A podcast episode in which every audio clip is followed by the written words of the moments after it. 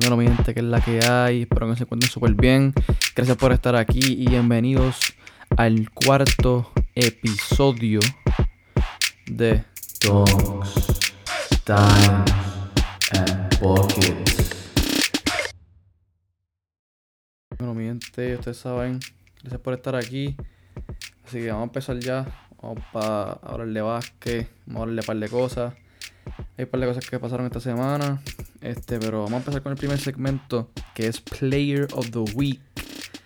Y en realidad, pienso que esto no estuvo muy difícil. Este, este tipo fue brutal. Promedio un triple double para la semana. Pacho jugó demasiado, en verdad. Promedio 36 puntos por juego, 10 rebotes, 2 asistencias por juego, tirando 51% del campo del field goal. Y ese hombre es Luka Doncic. Luka Doncic. Brutal. 36, 10 y 12 por la semana. Jugando brutal, en verdad. Eh, Dara está jugando bien. Por si está fuera ahora, pero aún así están entre los top 5 eh, del West. Así que muy bueno, Luca. Duro, duro. Entonces, para el Play of the Week, el segundo segmento, Play of the Week, eh, mano, definitivamente Ray Jackson. Ray Jackson con el game winning layup contra los Lakers, que hizo un drive hacia el baseline, hizo un spin, layup.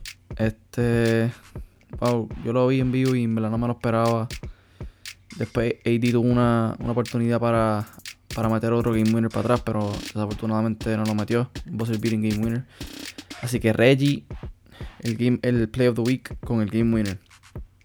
Ok, ahora vamos a hablar de los All-Star Reserves. Sacaron los, All-Star Reserves de las dos conferencias. Vamos a, a, ir por cada uno de ellos. Este, para el East, Jimmy Butler, Darius Garland, Zach Lavin, James Harden, Chris Middleton, Jason Tatum y Fred Van Fleet. Lo primero que como que yo vi que me sorprendió es que no estaba Jared Allen, que muchos de ustedes pueden empezar a Jared Allen, que caramba, no All-Star, pero Jared Allen está jugando brutal. O sea, el tipo está jugando súper, súper bien, está, teniendo, está, teniendo, un career season. Anoche tiró un juego de casi 30 puntos y 20 rebotes. Creo que fueron 20, 29 puntos y 22 rebotes en el juego contra Charlotte. Este es un defensive anchor. Eh, no le tiene miedo a nada. Bueno, es que en, realidad Jimmy Butler, obviamente él es un All-Star, pero se ve ha perdido casi 20 juegos. Y todavía no estamos ni por tres cuartos de la temporada. ¿Me entiendes? Jimmy se ha perdido un montón de juegos, casi 20 juegos.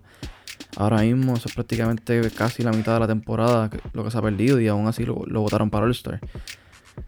¿Me entiendes? O sea, es un. Jimmy Butler me encanta, pero se perdió un montón de juegos. Entonces, Jason Tatum. Jason Tatum sí está duro, pero este año no está jugando tan bien que digamos. O sea, no está tirando eficiente para nada. O sea, él es un 3 4 que está tirando 43% del field goal. Y 33% de 3. O sea, critican a Westbrook. Y yo soy uno de los que critica a Westbrook. O sea, no lo critico, pero digo que como que no es, nada deficiente. Y los números de Tatum y Westbrook en cuestión de eficiencia son bastante comparables. O sea, ninguno de los dos está siendo eficiente. Sí, Tatum me está promediando 26 puntos, sí, pero 43% de field goal. Eso es malísimo. Está tirando 21 tiros por juego para llegar a esos 26 puntos. ¿Entiendes? Es como que, no sé. O sea, Jason Tatum es un All-Star Caliber player, pero este año como que no está jugando, está jugando peor que el año pasado. Y por bastante. El año pasado el promedio 39% de, de 3 y 46% de field goal. Bajó 3% de field goal y bajó este 7% de 3. Así que, digo 6% de 3. Así que, no sé, mano. Yo no sé si te dieron, debió haber sido All-Star este año, de verdad. A mí esos dos son los únicos questionable. Jimmy no es por cómo está jugando, porque está jugando bien, sino solamente por lo, los juegos. Todo es que lo digo. Ahora, cambiando para el West. Este, Devin Booker, Luca, Rudy Gobert, Donovan Mitchell, Chris Paul, Draymond Green y Cat. En realidad aquí no tengo ningún problema con nadie. Este, todos para mí se lo merecen. Obviamente T-Puck y, y CP están número uno en el oeste. Luca está matando. Rudy Gobert es un buen jugador. Donovan Mitchell jugando bien también, aunque se ha perdido varios juegos. Draymond Green, obviamente, ya yo dije que debe haber empezado por encima de Andrew Wiggins. Cat también dije que pudo haber empezado por encima de Andrew Wiggins. así que en realidad, en el West no tengo, no tengo ningún problema. Este. Así que. Yo pienso que los únicos snobs así fueron Jared Allen, maybe Tyler Hero. Tyler Hero está jugando súper bien, aunque, aunque me vacilen por decir eso, pero Tyler Hero ha sido como que el más consistente en cuestión de los juegos que ha jugado, porque no se ha perdido muchos juegos por lesiones. Y en esos juegos que Jimmy y Adebayo estaban lastimados, Tyler Hero que estaba metiendo la pelota y llevando ese equipo de Miami a los dubs, a los wins. Así que, este, pienso que pudo haber sido All-Star, pero no sé. En verdad, yo me hubiese gustado ver a Jared Allen en el All-Star. No, porque sea super flash, obviamente no es flashy ni nada. Pero se lo merece, en verdad. Pienso que, pienso que se lo merecía. Sí. Pero ahora vamos a hablar. Vamos a shift topics. Vamos a hablar de los. De los Phoenix Suns. Let's talk about them Phoenix Suns. Son. Tienen, como dije ya, el mejor récord de la liga. Eh, tienen los mejores dos. O los. Ah, los mejores dos game winning streaks de este año. Eh, o sea, los top two. El equipo que más win streaks ha tenido con los más juegos ganados en esos streaks. El primero fue de 18 juegos al principio de la temporada. Después tuvieron 11 juegos corridos ganados que se rompió esta semana cuando pelearon con Atlanta. Pero ya, ya son dos streaks de bastantes juegos. O sea, los top 2 streaks los tienen ellos, 18 y 11. Entonces ellos han sido el equipo con, con más consistencia a pesar de, de las lesiones, protocolo de COVID, se han mantenido número uno, se han mantenido con el mejor récord de la liga, aún con todo lo que ha pasado este año. Y eso tiene mucho que decir. Eso significa mucho porque significa que son deep, número uno. Número dos, tienen un buen sistema. Y número tres, tienen súper buena química. O sea, CP ha hablado mucho de esto en la entrevista. Que él se siente tan alegre y como que tan en paz y tan como que solamente para jugar, no hay drama, no hay peleas en el O sea, hay peleas, pero peleas saludables, como que discusiones para cómo mejorar el equipo. Este, si tienen que irse frente, o sea, cara a cara, se gritan, sí se gritan, pero sacan lo mejor de cada uno. Y eso es saludable. No es pelea de que se enchisman y y dañan la química, es lo contrario. Y Cipi lo ha dicho claro y abundantemente eh, que ese equipo de Phoenix le encanta estar ahí, le encanta ir a trabajar, le encanta entrenar. Así que eso, eso deja mucho que decir de ese equipo. Este, de verdad que sí. Ok, ahora quería, quiero decir mis mid-season picks. Los mid-season picks MVP, Roti, MIP, Coach of the Year, DPOY y Six Man of the Year. Voy a dar el MVP para el final. El Rookie of the Year, claramente la bestia Evan Mobley, 15 puntos por juego, 8 rebotes por juego, 3 asistencias por juego, 2 blocks, 51% field goal, 29% de 3. Así que no, no creo que alguien le llega ahora mismo. Maybe Scotty Burns o Kate, pero yo tengo a Mobley número 1. Eh, Cleveland está número 4 en el este. Y Evan Mobley es una pieza bien grande de eso. Es una clave bien importante para Cleveland. Él ha sido una pieza bien importante. Defensivamente, ofensivamente. Eh, es un jugador que, como siempre he dicho, es bien versátil. Puede hacer muchas cosas en la cancha. Y pues no, no veo otra persona de Rookie of the Year que Evan Mobley. No la veo. Entonces, vamos para Most Improved Player. El Most Improved Player claramente no es ni debatible en Mouse Bridges. Sí, se podría decir Yamorant, este, pero Yamorant no merece estar en el MIP, debería estar mencionado en el MVP conversation, no en el MIP, lo, como, como he dicho ya. Porque sí, él, se podría ganar el MIP, pero o sea, él está en un nivel ahora mismo que no, no es para estar en esas conversaciones. Él está en un, él subió un nivel que es para estar en las conversaciones de los mejores jugadores en la NBA. ¿Me entiendes? Porque muchas veces el MIP es para jugadores como como eh, que están llegando a ser este, estrellas o, o, jugadores excelentes, como que bien, bien, muy buenos jugadores. Pero ya Morant sobrepasó ese nivel ya. Él está ahora en un nivel de super estrella. O llegando a ese nivel. O sea, Mouse Bridges el año pasado promedió 13 puntos por juego, 6 rebotes, 2 asistencias, 50% field y 40% de 3. Este año subió 7 puntos, está promediando 20 puntos por juego, 7 rebotes por juego y 3 asistencias por juego, tirando 49% de 3 y 32, perdón, 49% de 2 de field goal, mejor dicho. Sí, porque field goal es 2 y 3. Y 32% de 3. Eh, sí, tuvo un drop off en el porcentaje de, 3, pero aumentó mucho en puntos por juego, en, en producción, está produciendo mucho más de lo que producía el año pasado. El otro que podría estar en, esa, en esa lista es Darius Garland. En verdad, no es, no es claramente. No es claramente eh, Bridges. En realidad, Darius Garland está también en esa. En la pelea para MIP, pero yo personalmente pienso que es Mouse Bridges porque el año pasado Darius Garland, aunque mejoró, jugó súper bien el año pasado. A diferencia de Mouse Bridges, que era más, más o menos un role player. Y este año, pues es uno de los mejores jugadores en Charlotte, promediando 20 puntos por juego. Así que pienso que MIP, el MIP es Mouse Bridges, claramente. El Coach of the Year. Coach of the Year es Monty Williams y esto sí que no es debatible. Como dijo ahorita, Phoenix tiene el mejor récord de la liga, aún con las lesiones, protocolo de COVID, este, todo lo que ha pasado en, la NBA. Claramente son el mejor equipo ahora mismo en la NBA. Eh, son los más consistentes. Como ya dije, el sistema de Monty Williams. Todo el mundo en ese equipo cree en Monty Williams. Todo el mundo lo sigue. Este. De verdad que para mí eso lo merecía el año pasado. Se lo dieron a Tibbs, Tom Thibodeau. Pero este año yo espero que se lo den a Monty Williams. Yo espero que se lo den a Monty Williams. Porque él, él sí se lo merece este año. Así que, Coach of the Year, Monty Williams. DPOY. DPOY, yo pienso sinceramente que es Draymond Green. Pienso que eso lo debería ganar este año otra vez. Eh, Draymond Green es el, defensor más inteligente que hay en la NBA ahora mismo y eso no es debatible.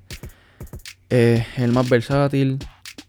Bueno, no, no, sé si es el más versátil, pero es de los más versátiles. Pero obviamente y definitivamente es el más inteligente defensivamente. En cuestión de leer eh, leer la ofensiva cuando atacan, las rotaciones, el, el, el, pick and roll, cuando switchar, hablar los pick and roll, este, hacer el hedge bien, hablar los hedges, este, reconocer los skip passes, los drives, como dijo ahorita. Eh, Demon Green es súper inteligente defensivamente. Él es de los jugadores que, que no te gustaría jugar en contra porque es bien inteligente. Este, y, y deja súper bien en el poste, aunque sea más bajito, choca duro. Eh, por ejemplo, yo, o sea, una persona podría pensar, ah, Raymond no puede leer a Anthony Davis porque es muy bajito, pero Raymond sí lo galdea y lo galdea súper bien porque está fuerte y sabe usar su cuerpo. O sea, es inteligente, sabe defender, sabe por dónde tirarlo, sabe para dónde cerrarle. Eh, Así que pienso que el DPOY es Draymond Green. Six Man of the Year. Esto no es, ni debatible, es not even close. Y es Tyler Hero. Promediando 20 puntos por juego, 5 rebotes, 4 asistencias, 43% de field goal, 37% de 3.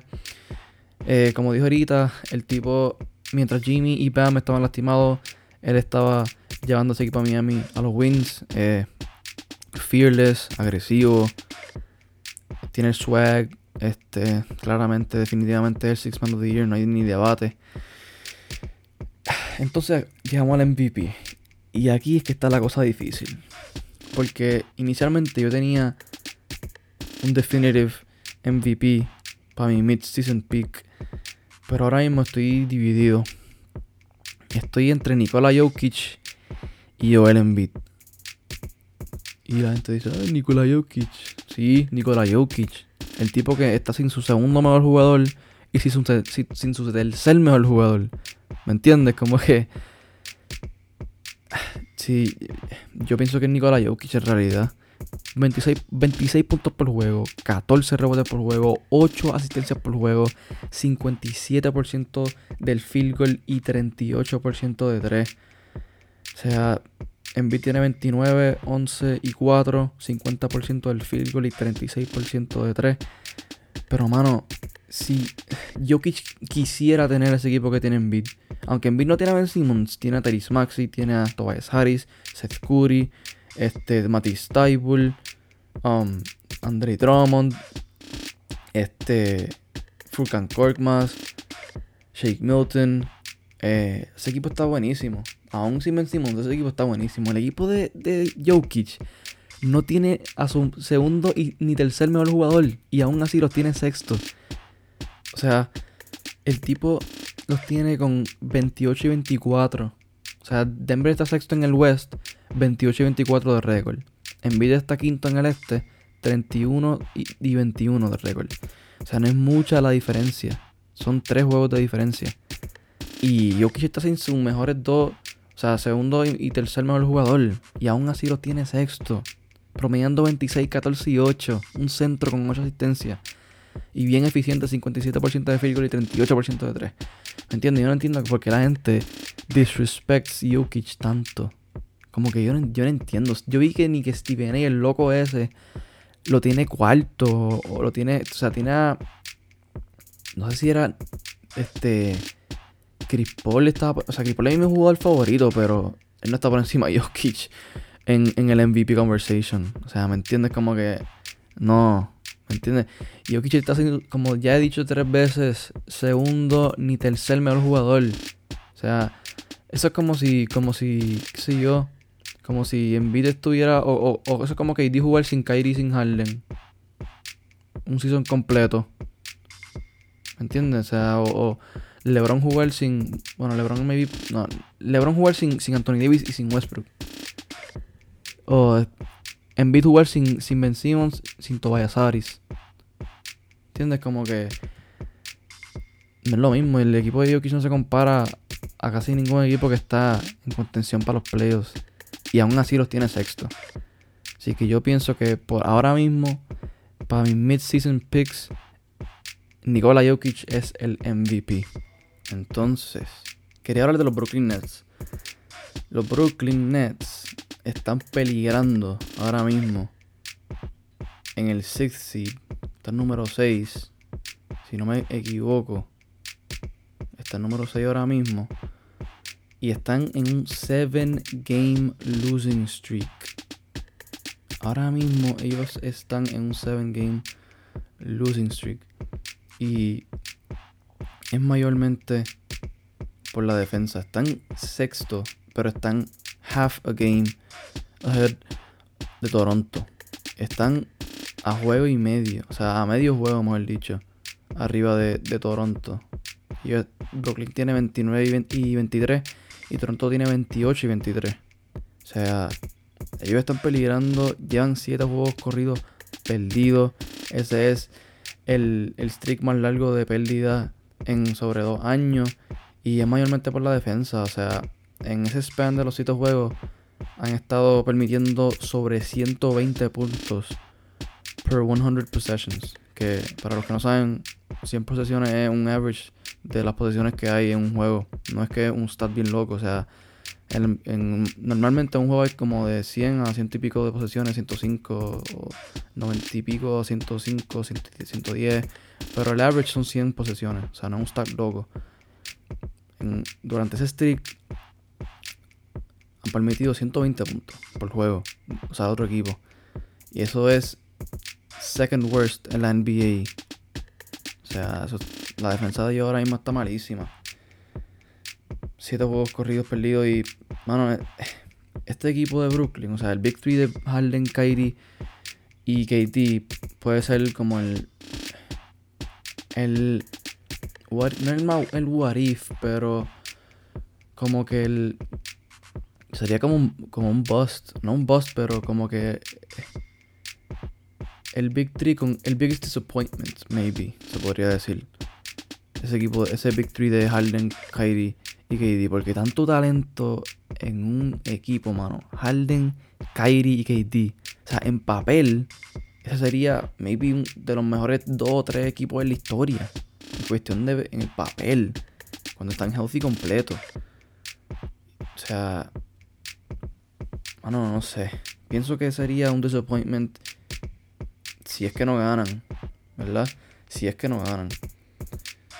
Em, porque, mano, no se está viendo linda la cosa para ellos. Porque si, si se quedan en el plane, la van a tener bien difícil para llegar a la final. Porque no van a. Bueno, si no cogen home court advantage, si, si llegan séptimo, sexto, em, pues Kairi podría estar para, para los primeros juego. O sea, para Game 1 y 2, pues tendrían a, a Kairi. A menos si ellos le toca una serie contra Toronto, ellos están chavados. Porque Kairi no puede jugar en, ni en New York ni en Toronto. O sea, eso sería lo peor para ellos. Así que, no sé, la, veo difícil para ellos. Está complicado por, por eso que dije. Eh, la, la inconsistencia, la defensa horrible. Um, las lesiones, Kyrie que solamente puede jugar away games, Harden la frustración que tiene, que voy a hablarle de algo de Harden ya mismito. Eh, pero sí, Brooklyn tiene que apretar. Yo no sé cuándo es que KD vuelve, pero no creo que anytime soon. Así que se podría poner peor para ellos. Se podría poner peor.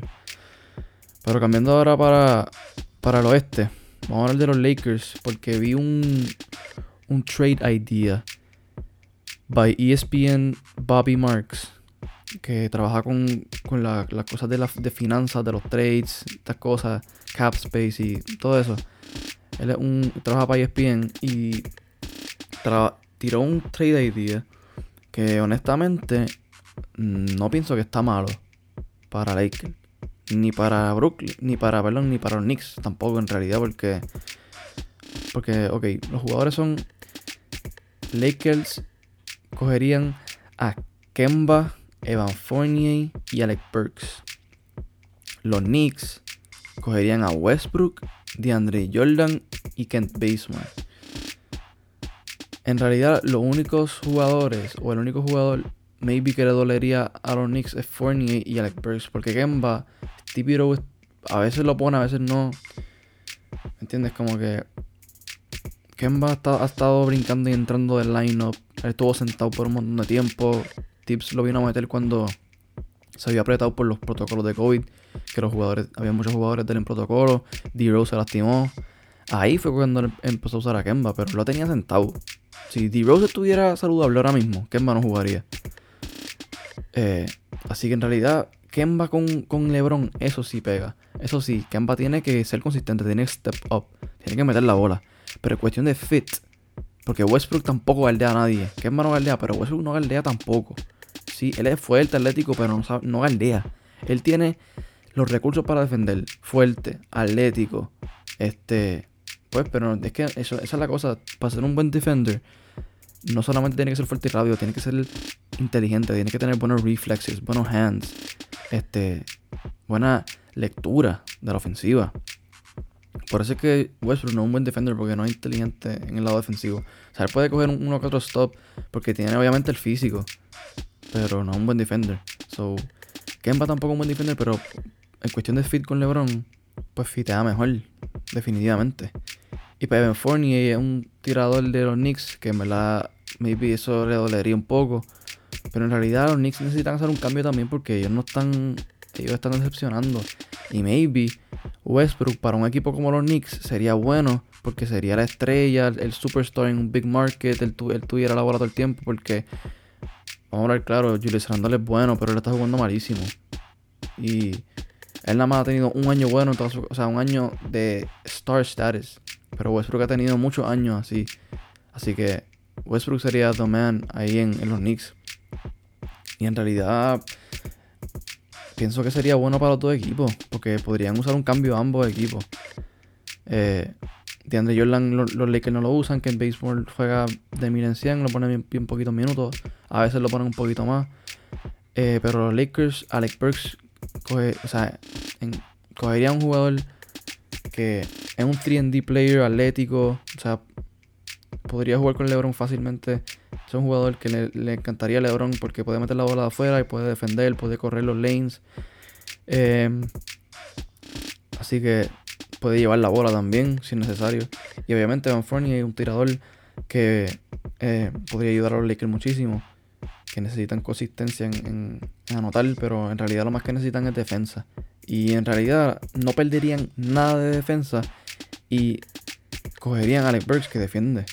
O sea, pienso que sería un buen trade para ambos equipos. Y entonces, también, este, hay muchos, como que él está raro, como ese, eso, Westbrook está, se ve, se ve raro en ese equipo. O sea, no se ve como si está, no sé, como que en, cohesión, como que en, unido con el resto del equipo o el coaching staff. Hay algo raro, no sé, y tienen que o tienen que figure it out o tienen que buscar un trade rápido. Y ese trade en realidad está bueno para ambos equipos. Entonces, el trade deadline se aproxima y como ya había dicho, entonces reportaron, Shams reportó que Filadelfia va a pursue a James Harden eh, y Brooklyn está abierto a discutir un trade. Entonces, Philadelphia dijo que para el trade, Tyrese Maxi no se puede tocar. Que sí, va a estar Ben Simmons, va a ser, el trade va a ser around Ben Simmons, pero que Tyrese Maxi no lo van a incluir en el trade. yo me imagino que sería, qué sé yo, Ben Simmons y Danny Green, aunque yo no creo que Brooklyn quiera Danny Green, pero Ben Simmons y Danny Green, o Ben Simmons y Matisse Tybul, o no creo que sea Tobias Harris ni, ni Seth Curry. Pero no quieren dar a Tyrese Maxi. Eh, yo quiero ver que ese trade pase. Porque honestamente, Harden en Brooklyn. Si, esto sigue así, que KD se vuelva a lastimar, Dios, bueno, Dios quiera que no. Pero si KD vuelve y ellos no ganan, Harden se va a ir. Y Kyrie con la inconsistencia que tiene de porque no puede jugar por la vacuna. O sea, eso debe ser bien frustrante para Harden. Y yo en realidad quiero que. Quiero que. Que Harden. Que, se, que suceda el trade. Porque así le estarían dando la mejor oportunidad a Joel Embiid para ganar un campeonato. Porque ahora mismo no lo tiene. Porque tiene un jugador fuera. Ben Simmons. Ellos no tienen el mejor equipo posible ahora mismo porque Ben Simmons no está jugando. Y tú tienes que darle lo mejor posible a tu jugador. ¿Entiendes? O sea, tú necesitas tratar de hacer lo mejor posible para él. Y ahora mismo, si puedes coger a Harden, hazlo. Hazlo. Haz lo que sea. O sea, no, no, no, es que le regale, no es que le regale un montón de jugadores, pero si hay un buen trade en la mesa para tú coger a Harden y dar a Ben Simmons, que es lo que te está creando un mini hoyo, aunque están jugando bien, pero pueden jugar mejor con un equipo completo, con, con el equipo completo. Pues hazlo, haz el trade. Hay que hacerlo. Hay que hacerlo. Em, y yo sé que, aunque Harden dice que no, yo estoy seguro que él está bien frustrado. O sea, él, dice que está frustrado, pero no, no ha dicho. Como que él dice que es porque no, están ganando, por las lesiones. Y sí, es cierto. Pero también es por, por la. Por lo de, yo estoy seguro que lo de Kyrie le frustra a él. Que no se quiere vacunar. Pero obviamente es decisión de, que, de él. No puedo obligarlo. Kyrie no va a cambiar. Y obviamente la lesión de KD es frustrante porque es el mejor jugador. Eh, están jugando horrible sin KD. Fatal. Em, así que entiendo la frustración. Y si yo soy Harden, yo digo que me quiero ir para pa Philly. Así. Así de sencillo. Entonces, hablando de Ben Simmons, el tipo se molestó con Shaq. Porque. por, porque Shaq hizo unos comments refiriéndose obviamente a él, que dijo que es un crybaby. Y Ben Simmons se molestó con Shaq y le escribió el DM a Shaq por Instagram. Esto es un fact. Shaq lo dijo en un podcast. Que Ben Simmons le escribió el DM a Shaq. Este, no sé si justificándose o explicándole la situación. Pero parece que pudo ser un poquito justificable porque Shaq no quiso abundar en el tema. Y no, como que no le tiró a Ben Simmons. Como que simplemente dijo que, que, que Ben Simmons le escribió el DM y qué sé yo. So, me imagino que puede ser que se haya justificado. Pero mano, Ben Simmons. O sea, brother. O sea, si es, como vuelvo y repito, porque no quiero que me, que no me, que me malinterpreten. Si de verdad está pasando por una situación de mental health, lo entiendo 100%. Pero si no es así, y él está así porque está mordido por lo que pasó, aunque Doc Rivers lo defendió toda la temporada, tantas preguntas que le hacían a Doc Rivers de, Ben Simmons y, y, qué sé yo, y Doc Rivers siempre lo protegía. Ben Simmons en mi, en mi poingal, yo voy a dejar que Ben Simmons juegue como él, o sea, que él juegue a su estilo. Eh, no voy a forzarlo a hacer nada que, no es de, de, su naturaleza, qué sé yo, como que siempre protegiéndolo, siempre, siempre se molestó porque por un comentario que dijo Doc después de ese juego que perdieron contra Atlanta que, que le preguntaron, ah, ¿tú crees que tú puedes ganar un campeonato con Ben Simmons de point Y él dijo, ahora mismo no te puedo contestar esa pregunta. O no, o no sé la respuesta para esa pregunta ahora mismo.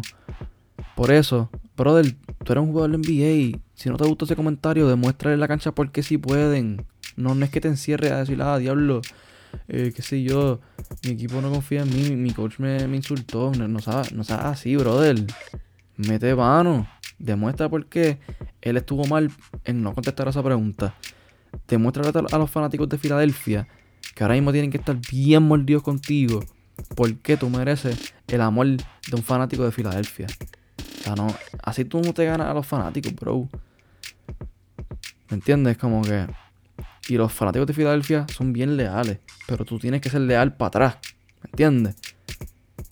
el, respeto tiene que ser mutuo. El amor tiene que ser mutuo. No es de un lado nada más. Y tú tienes que demostrar el amor. Tú tienes que demostrar el amor que tú tienes por el equipo y por el baloncesto. Y por ti mismo. Porque ahora mismo tú, eres el que se ve mal. Ellos no se ven mal. Tú eres el que se ve mal porque no quieres jugar. Si es que es porque no quieres. Porque si es por lo de salud mental, si es cierto, Full. Eso está perfecto. Pero si no, ya dije. Así que eso es todo por el podcast de hoy. Gracias por estar aquí nuevamente. Espero que les haya gustado. Escríbanme por favor los comentarios, el DM, lo que ustedes quieran, lo que ustedes piensen, sus opiniones. Este. Denle follow a todas las plataformas, a la plataforma que, que ustedes escuchen, para que cada vez que salga un episodio le llegue una notificación. Denle follow a mi Instagram, Dunks Times and Buckets. Em, así que eso es. Gracias por estar aquí nuevamente. Los veo en el próximo, gente.